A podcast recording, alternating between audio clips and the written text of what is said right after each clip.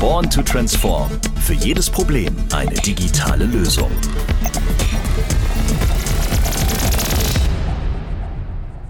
Wie schaut die Stadt der Zukunft aus? Werden wir in den Städten noch mit dem Auto unterwegs sein oder heißen die Alternativen Carsharing und Mietrad? Über all diese Fragen haben wir in der letzten Folge mit Sascha Pallenberg von Aware und Katrin Schleife von Fujitsu gesprochen. Es werden, glaube ich, in Zukunft auch einfach kürzere Wege sein, weil ich glaube, dass wir wieder mehr zu diesem Konzept gelangen müssen, alles in der näheren Umgebung zu haben, was wir im alltäglichen Leben benötigen. Also Einkaufsmöglichkeiten, Schule, Ärzte und so weiter. Und man auch viel wieder zu Fuß beispielsweise erlaufen kann. Die Zukunft der Mobilität ist nicht dadurch definiert, was ich fahre, sondern vor allen Dingen, wo ich lebe. Und genau da wollen wir jetzt auch anknüpfen und über die Stadt sprechen, in der du, lieber Sascha, lebst und arbeitest, nämlich in Taipei. Außerdem spielen Daten eine ganz wichtige Rolle, wenn es um die Stadt der Zukunft geht. Genau deshalb schauen wir uns in dieser Folge auch dieses Thema noch einmal genauer an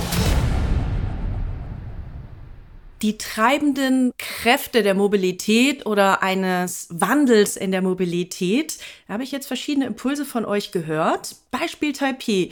Was waren denn da so die treibenden Kräfte? Was Wirtschaft, Politik, was Grassroot von den Bürgern kommt? Also woher kam das denn?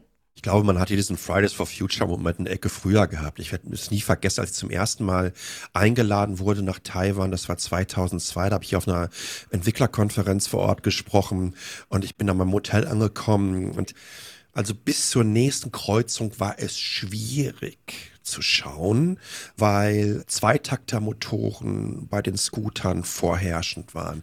Taiwan hat pro Kopf die meisten Scooter auf diesem Planet. Ich glaube, alleine in Taipei haben wir so roundabout 1,5, 1,6 Millionen in der Innenstadt. Aber ich glaube, dass gerade zu erkennen, wie sieht unser Verkehr aus? Was bedeutet das für unsere Stadt? Was macht das mit unserer Umwelt hier? So etwas ist ein ganz, ganz großer Treiber, Veränderungen zu schaffen. Wir haben hier mittlerweile einen Anteil von roundabout 20 Prozent der Neuzulassung. Das sind Elektroscooter inzwischen. Du kannst hier ganz normal, das sind so Mobilitätsflatrates über einen Elektroscooter mieten, ja. Wir haben so Battery Swap Stations, da fährst du hin, 10 Sekunden, holst die neue Batterie raus, packst sie wieder rein. Die gibt's überall. Und auch das ist natürlich sehr, sehr praktisch. Es braucht manchmal so ein Hallo-Wach-Moment.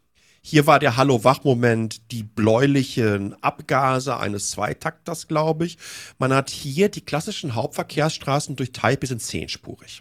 Das heißt, es ist auf jeder Seite vier Pkw-Rollerspuren und in der Mitte hast du eine BRT-Line für den Bus, damit der einfach direkt durchfahren kann.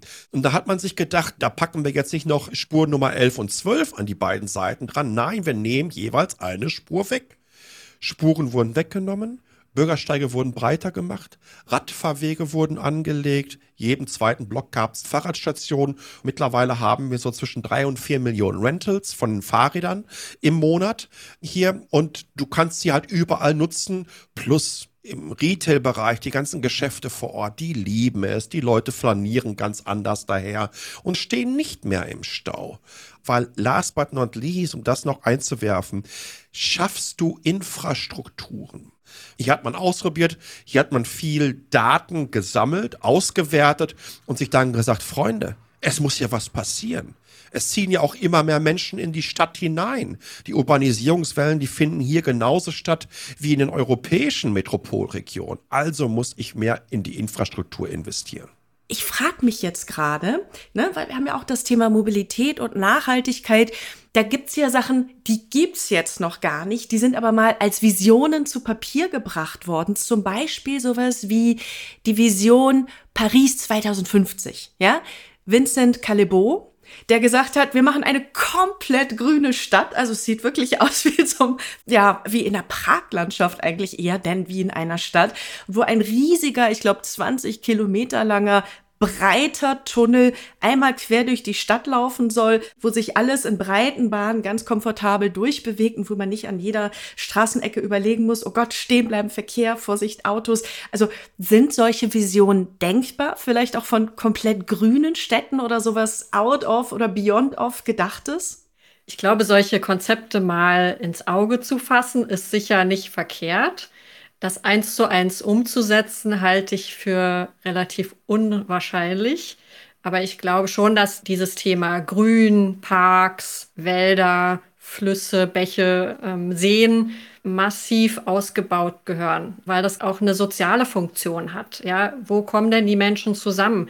Also lasst uns auf die vergangenen Monate schauen, wo wir uns eben weniger in Innenräumen aufgehalten haben. Na, wo trifft man sich denn? Na, genau im Park. Und entsprechend das auszubauen und auch zu schützen, was da ist, ich glaube, da liegt schon eine große Verantwortung der heutigen Städteplaner. Du hast es gerade gesagt, sich draußen treffen. Da gibt es auch einen berühmten Begriff dafür, also Third Rooms, Third Spaces, dass vielleicht in einer Metropole der Zukunft, die vielleicht gar nicht so viel Platz zur Verfügung hat, mehr öffentliche Flächen geschaffen werden, wo sich die Menschen begegnen können. Glaubt ihr, dass sich das im großen Stil so entwickeln wird oder eher hier und da solche Third Places entstehen? Wir haben hier in Mitte die Friedrichstraße, die ist ja sehr bekannt wo nach wie vor ein Pilotprojekt läuft, wo ein etwas längerer Abschnitt dieser Straße eben für den Verkehr gesperrt wurde und nur noch für Radfahrer und Fußgänger geöffnet ist. Es gab große Widerstände, sowohl bei den Bürgerinnen als auch bei den Einzelhändlern vor Ort, die wirklich Angst hatten, dass die, sage ich mal, die zahlungskräftige Kundschaft, die eben mit den großen Autos vorfährt, nicht mehr kommt. Ich glaube, es ist eher das Gegenteil der Fall, weil Menschen sich eben dort jetzt deutlich länger aufhalten. Dort sind Tische und Stühle auf der Straße, man sitzt in Cafés und Restaurants. Man hat viel mehr Lust zu verweilen, doch mal noch in den einen oder anderen Laden reinzugehen. Es entspannt dort total die Innenstadt. Also ich glaube, dass mittlerweile dort auch ein Umdenken stattfindet bei den Anwohnerinnen und Anwohnern. Natürlich muss man es trotzdem schaffen, und da sind wir auch wieder beim Thema Daten, vorher zu schauen, welche Auswirkungen hat denn so eine Straßensperrung. Also wie wird sich denn der Verkehr verteilen auf die umliegenden Straßen beispielsweise. Es macht auch Sinn, mal zu schauen, wie ist denn die Luftverschmutzung vorher und wie ist sie eben auch nachher? Also hat denn diese Sperrung oder ne, auch wenn man zum Beispiel eine Tempo-30-Zone irgendwo einrichtet, hat das denn den gewünschten Effekt? Also wirklich datenbasiert Entscheidungen zu treffen, auch zu schauen, war das erfolgreich? Können wir nachschärfen? Auch da ist das Thema Datenanalyse immens wichtig. Da unterstützen wir gerne auch die öffentliche Verwaltung in solcher Hinsicht. Und da muss einfach auch ein Umdenken stattfinden im Hinblick auf dieses Denken in Silos, ja. Ich sehe das ganz genauso wie Katrin, dass wir, wenn wir unsere Innenstädte aufbrechen, wenn wir es erlauben, das Alteingespielte in Frage zu stellen und wir ausprobieren, dass diese Daten, die wir da einsammeln werden, die Erfahrung, die wir machen werden, uns ganz klar zeigen, dass hier ein Umdenken stattfinden wird ein Umdenken stattfinden muss, weil es last but not least uns allen dadurch besser gehen wird. Das Beispiel Berlin-Friedrichstraße wurde jetzt immer wieder von euch beiden auch angesprochen. Wie wichtig sind denn solche Vorzeigeprojekte, solche Leuchttürme, vielleicht auch ganze Städte, die als Leuchttürme dienen?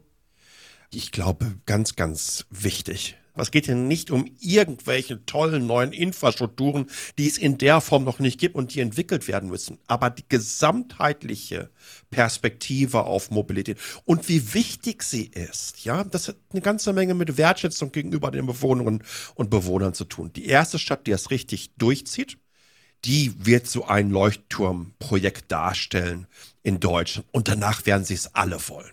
Ja, also es braucht da mal so einen Ruckmoment, damit sich einfach was tut, weil dann haben wir nämlich genau ein ähnliches Szenario, was wir im Kleinen, was wir gerade ja schon angesprochen haben. Ich werde nochmal drauf rumreiten, mit der Friedrichstraße in Berlin zum allerersten Mal jetzt so erleben. Nach dem Motto, ey, verdammt, das funktioniert ja. Und das ist auch noch angenehm und das macht Spaß. Also, diese Leuchtturmprojekte sind in meinen Augen wirklich so wichtig, um eine Verkehrswende in unseren Städten und generell die Transformation der Mobilität anzutreiben. Katrin, du schaust dir auch viele Lösungen an. Wie ist deine Meinung dazu? Ja, ich kann Sascha nur zustimmen. Ne? Ähm, und es gibt ja zum Glück in Deutschland mittlerweile einige Städte, die da erste Initiativen gestartet haben. Friedrichstraße haben wir angesprochen, aber ich möchte auch mal die Stadt Hamburg zum Beispiel erwähnen. die wirklich auf vielen Ebenen schon jetzt einige Jahre aktiv sind, sei es beim Thema Datenplattform, also wirklich alle städtischen Daten mal auf eine Plattform zu heben und für die Stadtgesellschaft, für Wissenschaft und Wirtschaft vielfältig nutzbar zu machen. Und das andere ist das Thema Verkehrsoptimierung. Wir haben ja als Fujitsu mit dem Hamburger Hafen beispielsweise ein ganz spannendes Vorhaben aktuell am Laufen. Der Hamburger Hafen hat die Herausforderung, dass dort ganz viele LKWs ja immer die Waren zu den Schiffen fahren oder von den Schiffen in die Stadt fahren. Und dort gab es immer wieder Probleme mit Staus an den Ampeln. Ja, also an manchen Kreuzungen waren gar keine Fahrzeuge und in andere Richtungen gab es große Schlangen. Und was wir dort im Moment testen, ist eine ganz innovative Technologie, die tatsächlich vom Quantencomputing inspiriert ist. Das ist der sogenannte Digital Annealer. Der eine oder andere hat es vielleicht sogar schon mal gehört. Und dort versuchen wir eben den Verkehrsfluss in diesem Hafengelände entsprechend zu optimieren, damit die Fahrzeuge möglichst schnell das Hafengelände dann auch wieder verlassen können und keine Staus stattfinden. Und im Sinne von Leuchtturmprojekt, Sascha hat es ja angesprochen, so ein Vorhaben in einem relativ abgeschlossenen Bereich, nämlich dem Hafenbereich, das dann auf das gesamte Stadtgebiet auszudehnen, das wäre natürlich dann der nächste spannende Schritt erhöht natürlich die Komplexität, weil die Zahl der Verkehrsteilnehmer, die Zahl der Straßen und so weiter wird natürlich ungleich wachsen. Aber das könnte man tatsächlich mal als so eine Art Blaupause dann nehmen ähm, zum Ausdehnen und auch für andere Städte als Basis nehmen. Für all diejenigen, die Städte planen und uns gerade zuhören, Katrin, was sind denn jetzt die ersten Schritte, die gegangen werden müssen auf so einem Weg zur smarten City? Also ganz wichtig ist natürlich zu verstehen, es gibt keine Strategie, die für jede Stadt in gleichem Maße passt. Das wird es nicht geben, sondern jede Stadt, auch jede ländliche Region hat einfach ihre eigenen Herausforderungen im Hinblick auf Verkehr, im Hinblick auf Zusammensetzung der Bevölkerung, im Hinblick auf welche Wirtschaft haben wir dort gegeben. Jede Stadt hat ihre eigenen Infrastrukturen. Und entsprechend muss eben jede Stadt und jede Kommune einfach auch ihr eigenes Konzept, ihren eigenen Lösungsweg finden. Und es ist wichtig, dass die Akteure an einen Tisch geholt werden und sei es ein virtueller Tisch. Wichtig auch nochmal das Thema, ich kann es nicht oft genug sagen, Daten. Eine Datengrundlage zu schaffen, eine Bestandsaufnahme zu machen und eine Zielsetzung zu finden, wo will man hin. Ich glaube, das sind so die ersten wichtigsten Schritte einfach mal verschiedene Akteure, Akteurinnen zusammenbringen, das Thema aus verschiedensten Perspektiven zu beleuchten. Tipping Point hast du auch genannt, ist einfach Offenheit ausprobieren. Aber wie sieht das in der Praxis aus? Wie kriegst du die Leute dann auch wirklich dazu, so, so offen und kreativ zu sein? Weil ich meine, das eine ist schön ausgesprochen und das andere ist wirklich diese Kultur auch gelebt. Also Kultur ist ein gutes Stichwort, weil Kulturwandel ist das, was wir wirklich auch brauchen. Ähm, also dieses Denken in Ökosystemen und eben siloübergreifend, themenübergreifendes Denken. Und das, was das fördert, sind beispielsweise unsere Co-Creation Workshops. Das heißt, wo wir wirklich auch dem Kunden anbieten, lass uns in so einen Workshop reingehen, unterschiedliche Akteure zusammenbringen, auch unterschiedliche Akteure aus deiner Verwaltung aus unterschiedlichen Fachbereichen, auch aus unterschiedlichen Hierarchieebenen. Ja, also auch das ist nochmal wichtig, unterschiedliche Perspektiven reinzubringen. Und da kann man wirklich sehr spannende Ideen herausarbeiten, sie technologisch untermauern und dann mit ersten Proof of Concept Vorhaben das Ganze mal in der erste Umsetzung zu bringen. Da sind wir wieder beim Thema Testen, Ausprobieren und dann zu schauen, wenn es funktioniert, na dann gerne auch einen großen Rollout mal zu starten ja, und, und mal zu schauen, wie können wir das gemeinsam umsetzen.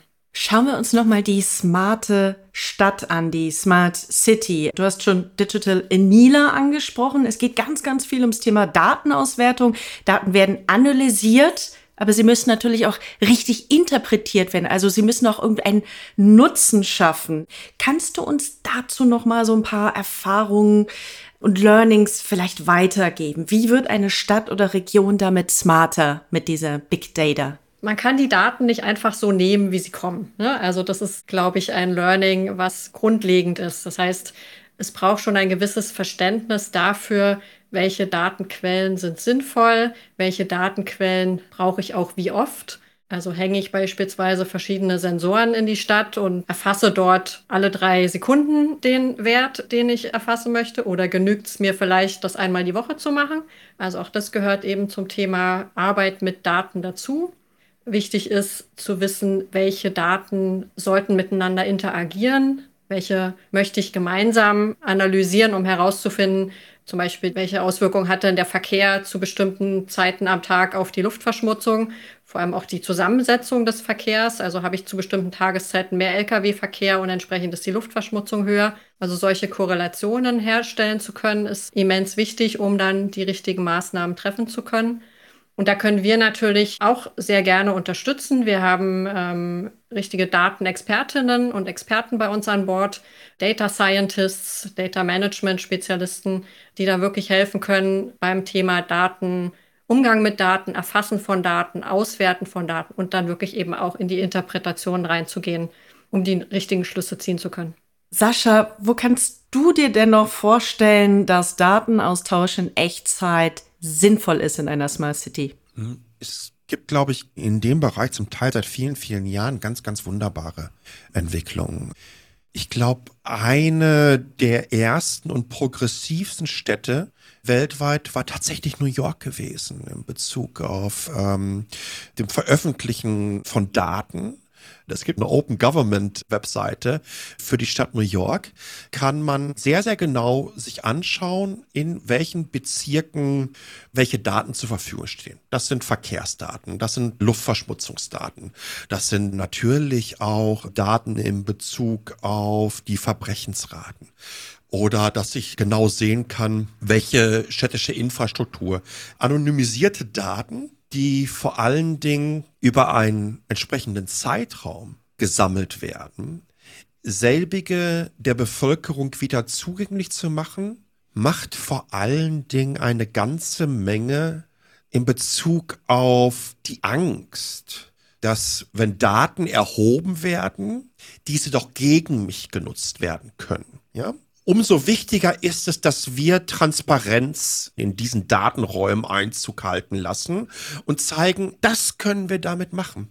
Und das sind keine persönlichen Daten, sondern das sind anonymisierte Daten. Wir stellen sie euch, dem Allgemeinwohl zur Verfügung, weil wir möchten, dass unsere Städte, dass unsere Stadt lebenswerter wird, wir möchten, dass ihr seht, was hier passiert. Wir möchten, dass ihr seht, wie die Entwicklung unserer Stadt ist. Transparenz ist immer eine vertrauensbildende Maßnahme.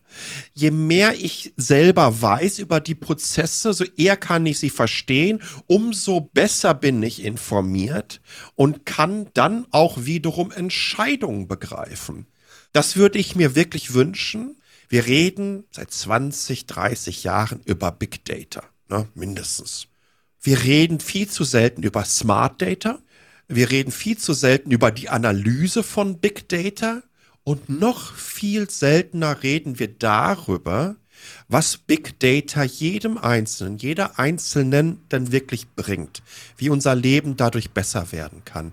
Und das würde ich mir wirklich wünschen, weil das würde nicht nur den involvierten OEMs und Herstellern gut tun, sondern das tut unserer Demokratie und unserer Gesellschaft gut, wenn wir zeigen, dass Daten auch eine ganze Menge mit Transparenz zu tun haben. Und wenn wir diese Transparenz schaffen, dann werden wir viel, viel schneller erkennen können, wie wichtig das für uns ist.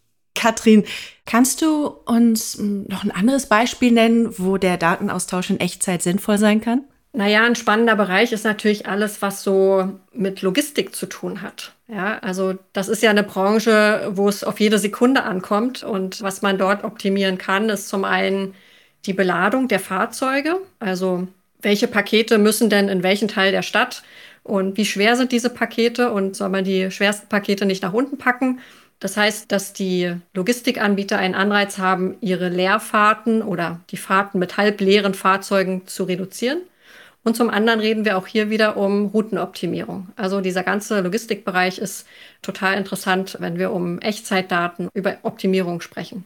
Ein anderer Bereich könnte ich mir vorstellen, ist zum Beispiel das Thema Abfallmanagement. Also wir als Bürgerinnen und Bürger haben den Anreiz, dass die Abfallbehälter möglichst leer sind, wenn wir dort langlaufen. Und die Stadt hat einen Anreiz, ihre Entsorgungsfahrzeuge nicht zu Abfallbehältern fahren zu lassen, die noch gar nicht voll sind. Das heißt, hier können wir auch mit Sensorik arbeiten und schauen, welche Müllbehälter sind denn wirklich voll, beziehungsweise auch mit Prognosen arbeiten. Zum Beispiel, es gibt eine Veranstaltung nächstes Wochenende und entsprechend ist zu erwarten, dass dort die Abfallbehälter dann auch schneller voll sind. Das heißt, wir brauchen in diesen ganzen gemischten, diversen Teams, die die Städte der Zukunft planen, nicht nur die Techniker, sondern auch viele, ja, wie soll ich sagen, Empathen oder Menschen, die sich einfach unheimlich gut in andere Menschen hineinversetzen können. Wir brauchen eigentlich nicht nur ganz viel technisches Verständnis, sondern ganz, ganz viele Soft Skills, oder? Also ich glaube auch das Thema Kommunikation muss man hier noch mal ganz vorne dran setzen. Ne? Also ich kann Sascha nur zustimmen mit dem, was er gerade erwähnt hat. Und dieses Vertrauen herzustellen, also diese Verbindung Transparenz als vertrauensbildende Maßnahmen und nicht Transparenz als gläserner Bürger zu interpretieren, das ist auch eine Kommunikationsaufgabe. Zum Abschluss noch eine Frage an euch beide. Was glaubt ihr denn, welche Art der Fortbewegung wird in zehn Jahren, sagen wir mal, in deutschen Städten dominieren? Ich glaube, welche dominieren wird, kann man gar nicht so richtig festlegen. Ähm, ich glaube, dass wir deutlich stärker noch dahin gehen werden, dass sie gemischter sein wird. Also das eine Dominierende, glaube ich, wird es nicht geben, sondern es wird vielfältiger sein. Es wird hoffentlich intermodaler sein. Wir haben es angesprochen, ne? miteinander vernetzt. Hoffentlich geprägt sein durch kürzere Wege und einfach smarter. Das wäre mein Wunsch zumindest. Für mich ist es relativ einfach. Ich bin ein großer Verfechter der Mikromobilität und die Plattform, die sich dafür am besten eignet, das sind Schuhe. Und äh, ich glaube, dass die Stadt der Zukunft, weil sie eine kompaktere Stadt sein wird, weil sie eine erfahrbarere Stadt sein wird, weil sie hier vielleicht auch das ein oder andere geschmeidigere Pflaster bieten wird, dass diese Stadt Ergeber sein wird und sein muss und dass wir letztendlich uns bewegen. Übrigens tut uns das mit Abstand am besten, wenn wir laufen. Also ich glaube, dass wir vor allen Dingen erstmal laufen werden. Weil wenn wir erstmal laufen werden, dann werden wir eins geschafft haben. Dann werden wir das, was Katrin mit der 10 oder 15 Minuten Stadt ziemlich am Anfang schon beschrieben hat, dann werden wir das umgesetzt haben. Und diese Stadtkonzepte sind die lebenswerteren, die gesünderen und letztendlich auch die Konzepte, die uns mehr Spaß machen werden. Also, was ich mitnehme aus diesem phänomenalen Gespräch mit euch beiden ist, eine Stadt wird nicht einfach von heute auf morgen zur Smart City, sondern das Ganze ist ein Weg, ist ein Prozess mit vielen Beteiligten. Und wichtig ist, dass der Mensch im Mittelpunkt stehen muss, dass ganzheitlich, dass holistisch gedacht werden muss und auch, dass jede Stadt oder Region ihre eigene individuelle Lösung auch braucht und diese umsetzen muss. Und nicht zu vergessen, Technologie darf nie der Treiber sein, sondern ist auch immer Mittel zum Zweck. Und was es auch noch braucht, ihr habt das schöne Wort Kultur benannt, also Akzeptanz, Vertrauen, Offenheit, Kulturwandel sind ebenso wichtig, diese ganzen soften Faktoren auch, damit die Veränderung der Städte wirklich gelingen kann. Und auch noch mit rausgenommen, Empathie, sich wirklich einfühlen können in Menschen. Wir sind schon ein Stück des Weges gegangen, aber wie sagt man so schön, wir haben auch noch ganz schön viel Weg vor uns. Katrin, Sascha, vielen, vielen Dank, dass wir mit euch zum Thema Smart City sprechen dürften. Ein wirklich blown away. Da waren so dermaßen viele Impulse am Stück dabei. Ihr habt das beide so toll auch geschildert. Vielen, vielen herzlichen Dank für dieses super lebendige Gespräch mit euch. Vielen, vielen Dank. Ja, danke fürs Zuhören. Danke fürs dabei sein. Danke, dass ich dabei sein durfte. Euch einen schönen Tag. Es hat mich sehr gefreut, Carmen. Hat mich sehr gefreut, Sascha, dich auch mal persönlich virtuell kennenzulernen. Es war ein total inspiratives Gespräch auch für mich und ich verabschiede mich. Tschüss. Weitere Informationen zu den Themen Smart City und Mobility finden Sie auf der Webseite von Fujitsu www.fujitsu.com. Und es gibt auch Links zu den passenden Blogbeiträgen und Videos, und zwar in den Show Notes. Und wenn Sie sagen, hey, ich habe mal einen Themenvorschlag, das fände ich mal ganz spannend, wenn die das besprechen, für eine der nächsten Podcast-Folgen, melden Sie sich gerne bei uns. Wir freuen uns auf Ihre Rückmeldung und auf Ihre Anregungen. Schreiben Sie uns ganz einfach eine Mail an podcast.fujitsu.com. Ja, und damit sind wir am Ende dieser Podcast-Folge von Born to Transform.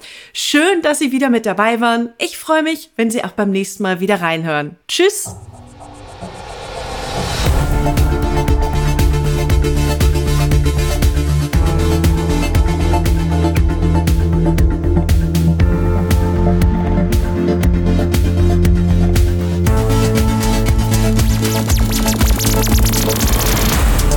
To Transform